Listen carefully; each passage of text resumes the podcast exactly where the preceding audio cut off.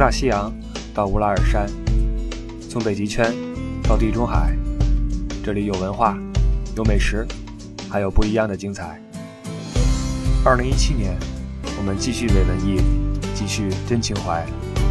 关于欧洲的一切，听李不傻，听不傻在欧洲。各位好，我是李不傻。呃，最近呢。在欧洲选择以自驾形式出游的朋友越来越多。那虽然我没有具体数据啊，但是从这个耳闻目睹的现象来看，或者从相识的车行老板的反馈来看啊，现在越来越多的人开始在欧洲开始自驾，开始享受这种驾车的乐趣。包括很多听友也说，能不能聊聊自驾的话题啊？说说这个驾照怎么办公证认证啊？在哪国认可呀？你交规什么样的呀？注意事项啊！但是自驾这话题，说实话很大，你用一期的话很难说完。哪怕是光交规这一项，你一期就说不完。因为什么呢？就是作为一个经常在欧洲这边路上跑的，就所谓老司机啊，我对中国和欧洲的这些司机在驾驶习惯上的不同深有感触。就是我非常清楚的知道，来自国内的同胞经常因为什么样的错误。或者疏忽容易在欧洲出事儿，那这个这里头就有，其实这规则都差不多，只不过是在国内的那个环境上面呢，太多人漠视规则，导致我们自己时间一久的话就忘了这个这么做的危害了。那或者说，即使你这么做了也没什么大问题，但是你在欧洲你稍有不慎的话，你轻则可能是有惊无险，跟人家这个这个嗯别一下，然后被人家瞪一眼骂两句就过去了。那重则的话，因为一个过失光就怼上了，或者。这个受伤或者怎么样都有可能。其实我也想过，就是呃专门做一期关于驾驶的这个注意事项的问题。但是这玩意儿干说的话，你很难说清楚。我也想过，就连视频一起讲。但是呢，在欧洲这边，你那个车里边还不能架那个行车记录仪，架那玩意儿属于违法，这就头疼了。所以一直就没有去涉及这个领域。那今天咱们也不聊这块儿，咱们就聊一些简单的，我曾经在欧洲的道路上遇到过的一些。嗯，可能在国内不是很常见的事儿啊。说说开车这回事儿。那首先说一个整体情况，就是在欧洲，你没车的话不是很好混。那当然，你不是说过不了日子，因为这里毕竟呃交通系统还可以。但是这里的交通系统发达，指的我个人感觉啊，我的体会是。更多是铁路系统更发达，我挺佩服欧洲这铁路的。这个只要你不是在村子里头啊，那基本上火车能够把你带过去。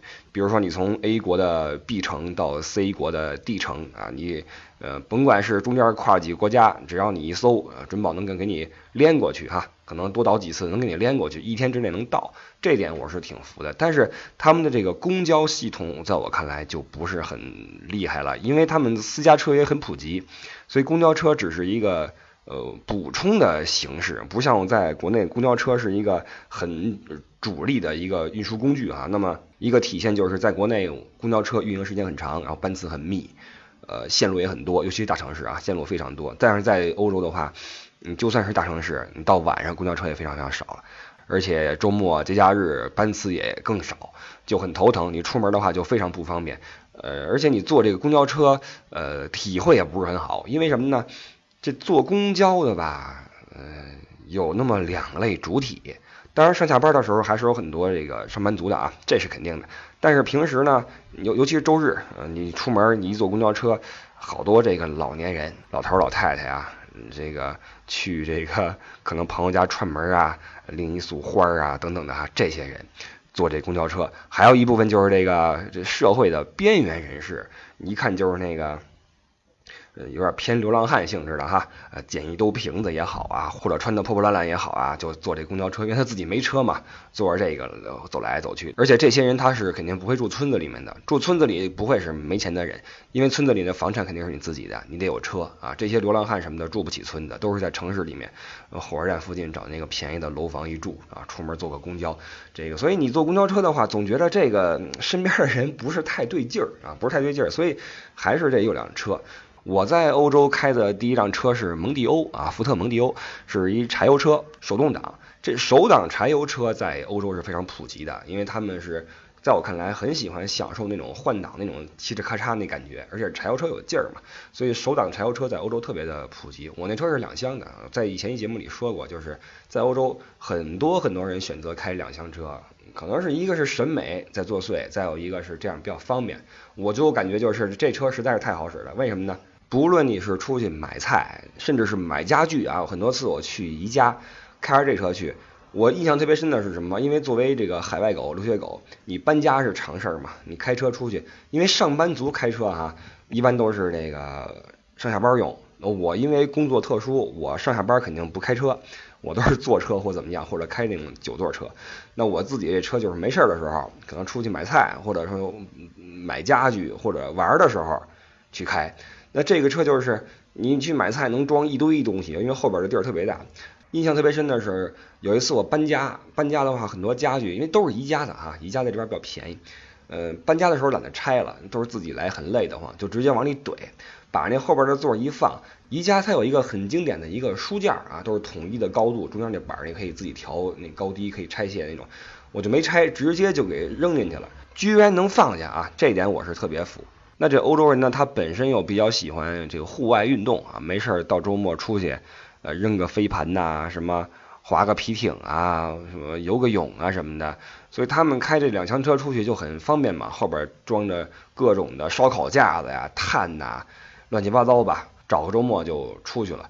那这个车后来已经出手了啊，现在已经不在我手里边了。呃，跟了我好些年，然后陪我走了很多路啊，因为这个我们这个工作你需要走很多的地方，你之前要自己去熟悉，所以这辆车跟着我，呃。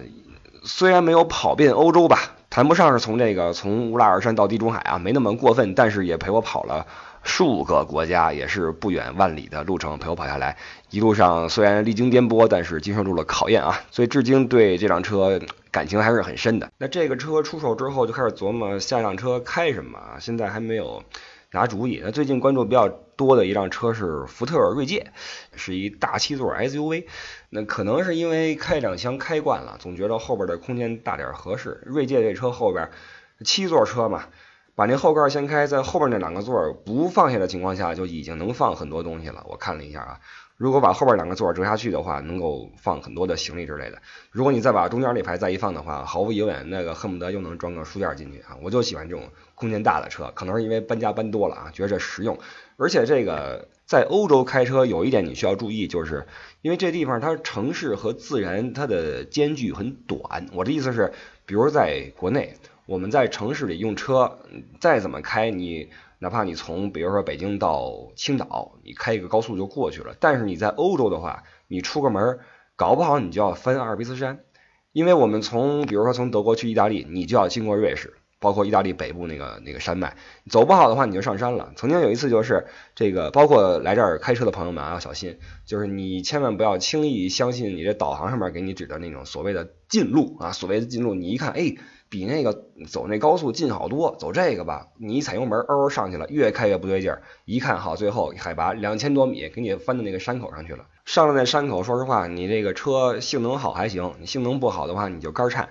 尤其是到那晚上，一辆车没有，你一抬头只见这漫天星斗，身边什么都没有，只有你自己跟那夜路上翻着山，我那感觉真是绝了啊！有一次就是有一次，那时候我还不是很熟悉欧洲这边的地理，那时候我还没干这行呢。开车就是去那边一下上山了，上山之后那油不多了，因为什么呢？瑞士的油特别贵，特别贵，所以进瑞士的时候就没舍得加油，然后 一不小心上山了。上山之后你要再没了油那就废了，那可怎么办呢？对吧？也就非常的着急。然后还好，这个居然在那个荒山野岭的地方找一加油站，你就特别难想象在那么一个没人的地方能有一个加油站，它是一个自助式的，你往里边塞钱，啊，钱塞进去之后呢？就给你呃加多少油出来，结果呢？因为它瑞士用的是瑞朗啊，瑞士这国家说实话有时候挺挺挺那什么的啊，挺那个的。有一加油站油是特别贵啊，它比那个底下贵多了，山上嘛。然后它只收瑞朗，我这翻遍钱包都是欧元，只有一张二十瑞朗，二十瑞朗能加多少油啊？十来升吧，能跑个百八十公里。我这个我就把那个二十瑞朗往那机器里一塞，嗖就又吃进去了啊，嗖就进去了，然后开始嘟嘟嘟嘟加油，加了十来升。颤颤巍巍又开下去了。那次是一次因为这个轻信导航啊，或者说不熟悉路况，直接翻山口。还有一次也是我自己去哪儿去摩纳哥啊，那个地方，摩纳哥这地方那次以前我没去过，那是我第一次往那地方跑啊。说实话，那地方跟其他的城市真是不一样。首先那地方非富即贵啊，全都是有钱人。我晚上去的，晚上去那个想转转去，然后去了之后这个开过去，他那地方有一个讨厌的是什么呢？他那个山很多。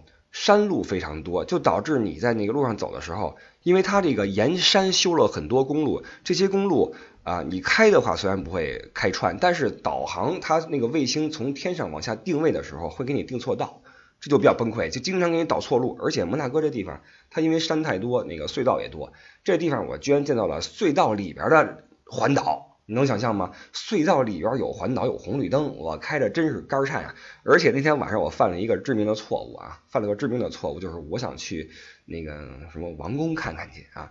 然后这地方它晚上实际上是不让上的，白天可以上，晚上不让上。但是呢，它晚上也没有给你拦起来，只是在路边有一个牌子，上面密密麻麻写了好多东西哈，各种语言的，我也没注意，写的是从几点到几点你可以进，然后什么时候你不能进。当时我在那个转盘上转，那个。也没仔细看，出转盘就是上山就进王宫，我也没细看，我就犹豫了一下啊，犹豫了一下，嗷的上去了。上去之后觉得这气氛有点不对劲儿，觉得怎么一个人没有呢？开着开着遇见一个人，穿一身警服，然后把我拦下来了，说你怎么跑这儿来了？我说我是来游览的呀。他说这儿晚上是不让进的。他说居然没人拦你？我说没有。他说你你快下去吧，快下去吧。然后我就觉得这个不太妙，我就呃下去了。结果啊，上来的时候没事，出去的时候。门口两个警卫，stop，给我拦下来了，绕来我旁边，那个看了完我驾照之后，伸手就要开罚单，我直接就要开罚单。我说什么情况？他说你知道吗？晚上是不让上的。我说我不知道呀。他说不，你知道。我说你为什么这么说呢？他说你在上山的时候，你犹豫了一下，你看这个牌子犹豫了一下，然后你没有停，冲上去了。他说的其实也对，因为我就是瞟了一眼那牌子，但是咱们看外语的话，阅读速度没有他们本地人那么快。我就没看清，然后我就滋儿就上去了，结果没想到就酿下大错，夜闯王宫啊，夜闯王宫，然后那边二话不说就要给我开罚单，然后我就求情啊，我说别的呀，我说我这是来，我是来看看的，我什么都不知道，这个那个的，我就求情，然后他看我这个一脸诚恳哈，态度也还行，就这个仔细的看了我一会儿，看我一会儿之后，忽然啊，因为摩纳哥他那地方是说法语的。他本来也那个是跟我说的是英语，我也就跟他凑合说。结果他端详了我片刻，觉得我一脸诚恳啊，忽然啊，忽然用非常非常生涩的德语问我：“您叫什么？”注意啊，用的是尊称啊，用敬语。您叫什么？我吓一跳，我说：“我说你说什么？”他说：“您叫什么？”然后我就愣了，我说：“怎么德语开始了？”我就用德语说：“我说我就也干脆用德语说，我说我叫什么什么什么。”他又来一句说。您从哪儿来？我一听，这都是那个刚学德语的时候这书本里学来的这些句式哈。这个您怎么怎么着？我说我我来自德国。然后我说我说你什么意思呀？我我也很很很很含糊啊。我说您什么意思呀？他跟我说啊，他说用德语说哈，我啊我我学德国话，我学德国话。我说这个啊，他说我在这个。一个月前开始学德语，我说哦哦，我说哦，他说他说这样，你现在和我用德语对话，我说行行行，您说您说，他说您叫什么？他说对吗？我说的对吗？我说对对对对，特别对。我说我叫什么什么什么？他说那您从哪来？这句话对吗？我说对对对对对，特别标准，哎，太棒了，哎，学真好，跟学了俩月似的。哎，这哥们一听心花怒放，你知道吧？特高兴。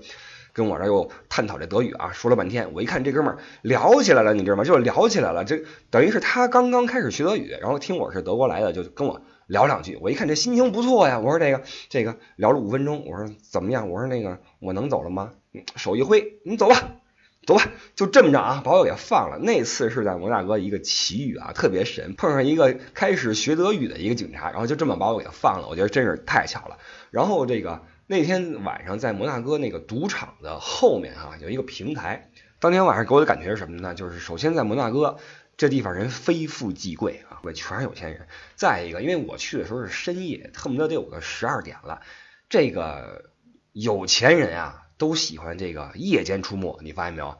有时候你说这个没觉这儿什么有钱人，那是因为有钱人白天睡觉，你跟那儿昂滋昂滋干活的时候人睡觉呢，你跟这儿累的不行睡了，人家出没了，你知道吗？刷刷牙洗把脸出来过夜生活了，这是有钱人，就晚上那跑车嗷嗷的满街开。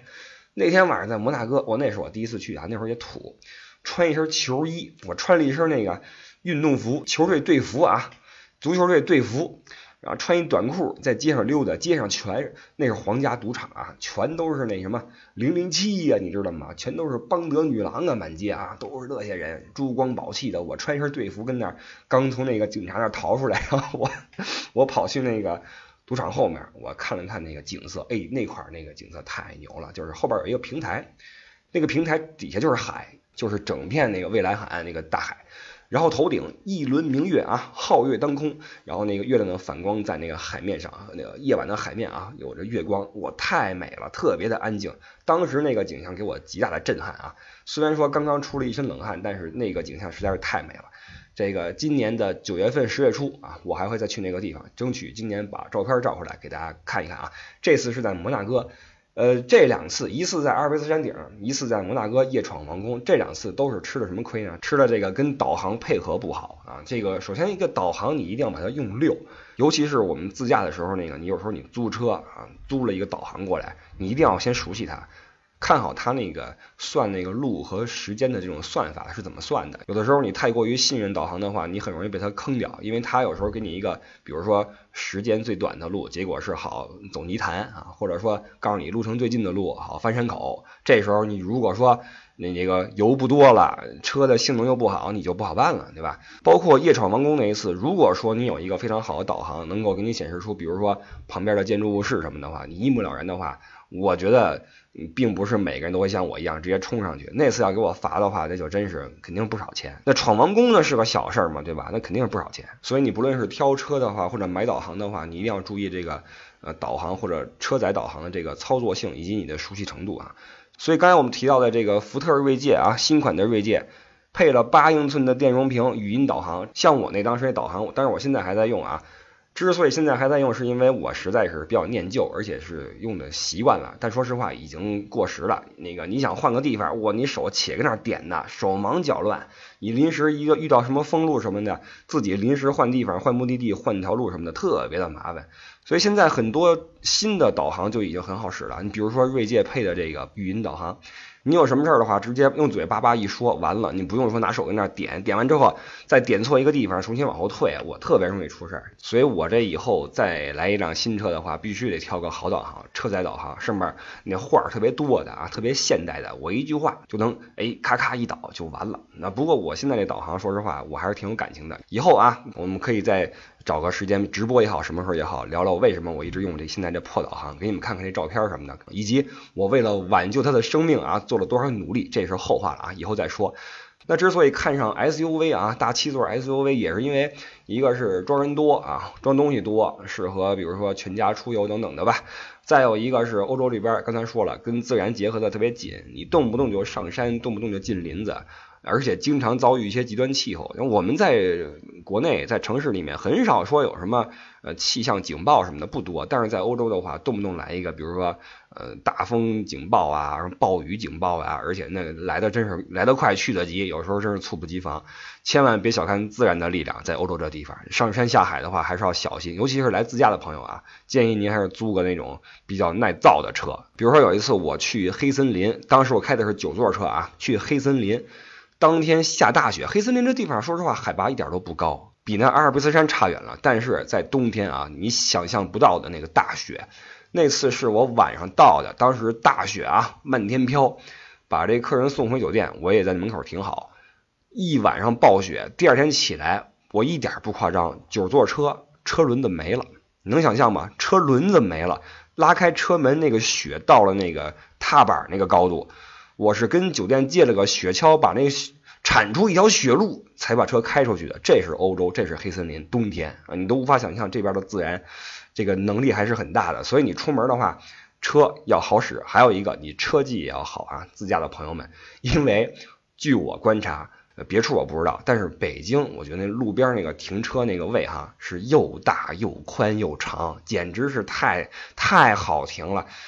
在欧洲，你那个路边停车，尤其是那种侧方停车啊，说实话挺难的，因为那个路它路窄啊，所以你那个边上那个位置特别窄，也就是一辆车的宽度，导致你停好之后，你为了怕别人剐蹭，你都得把你那个后视镜收起来，不然的话很可能被人撞掉了，就窄到这个份儿上。所以你这个在路边停车是非常非常的要小心。很多来这边开车的都是停车停不进去，因为这个特别不适应这边的这个。停车场也好，或者路边停车那个线太小了，所以甭说别人了，就连我开车的时候哈，有时候不怕你们说我怂，有时候当后面跟一辆车的时候，我侧后方停车，说实话，我都心里边都都捏一把汗。我如果一把没揉进去的话，经常我就一脚油我开走了，我都不好意思再跟那多揉，因为线啊太线了。欧洲人咔咔两下进去了，我那还。一脚油门，一脚刹车的往那再再往里挪，就就有时候挺不好意思的。尤其是以前开那个福特蒙迪欧，又长，再加上手有点潮，有时候真是挺那什么的。所以后来我一度想，以后换车要不要弄个短点的，对吧？咱牺牲点空间，来个短点的，停车也方便点。不过后来我一看，这福特这锐界，呃，它也长，七座车它也长，但是它有一个自动泊车系统，这就舒服多了，对吧？你往那儿一停。把那自动泊车那钮一摁，大撒把，对吧？踩踩油门，嗷嗷进去了，倍儿优雅，这就舒服多了。说实话，开车这么多年，肯定也是经历过很多剐蹭。但我回想一下啊，绝大多数剐蹭都是在这个停车库里边发生的，就是你这个倒库也好，或者驶出也好，总是会有一个不小心，呲儿就蹭了。反而在路上开的时候不会出事，往往是最慢的时候挪车的时候容易出事。这个也是很多人开大车的一个苦恼，也是我这个一度觉得开个 SUV 是不是有点头疼的一个原因。不过这个锐界如果能够解决自动泊车问题的话，我觉得这车还是一个很好的选择。所以以后大家不论是买车也好，或者来欧洲自驾租车也好，哈，可以注意一下这个。租一些这种性能好一点的车，因为这个租车它是分价位的嘛。如果你为了图实惠的话，给你的都是一些这个基本款的车辆，没有这么多功能，也没有导航，剩下事你就自己来吧。如果你是老司机啊，对自己这个手艺自信啊，那你就来，对吧？如果说您说我这个手潮，我这想稳妥一点，你可以加一些功能，找一个这种有大屏幕车载导航的，包括有泊车系统的这种比较。智能化的车，因为这个出来玩嘛，你说实话，安全第一。你这开车的话，如果剐了蹭了或者撞了，那心情肯定不好，你行程也会受影响。因为咱们这听友曾经出过类似的事故，去法国去自驾玩去了，之前还问了我一些的事情，怎么租车呀、哪买票啊之类之类的，我也就简单的回答了一下吧。然后没两天又来消息了，说哎呀那个不傻不傻，告诉我们这个急救电话怎么打。我说怎么了？我们这车撞了，车报废了。我我说人怎么样？说人没事，但是车报废了。你说这万幸啊，这是万幸。这万一你人再怎么着了，你说多不值玩这一趟，对吧？所以出来玩的话，真的无论如何注意安全，尤其是自驾的朋友，好吧？那我们这一期就先说这么多吧。啊，开车的事儿还有好多的乐事儿，以后咱慢慢讲，好吧？那感谢您收听本周日的不傻在欧洲，我们下周日的早上八点钟继续和您一起聊。好，那我们下个周日再见，拜拜。